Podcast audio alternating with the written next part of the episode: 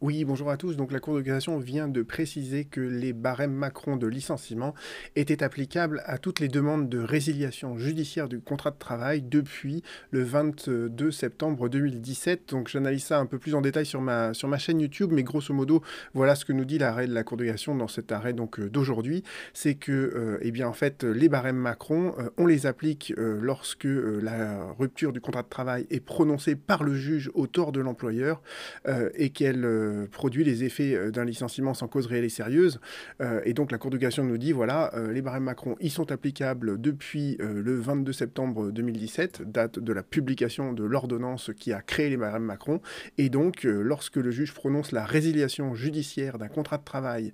au tort de l'employeur et que la rupture, cette résiliation judiciaire produit les effets d'un licenciement sans cause réelle et sérieuse, eh bien depuis le 22 septembre 2017, on doit appliquer les barèmes de licenciement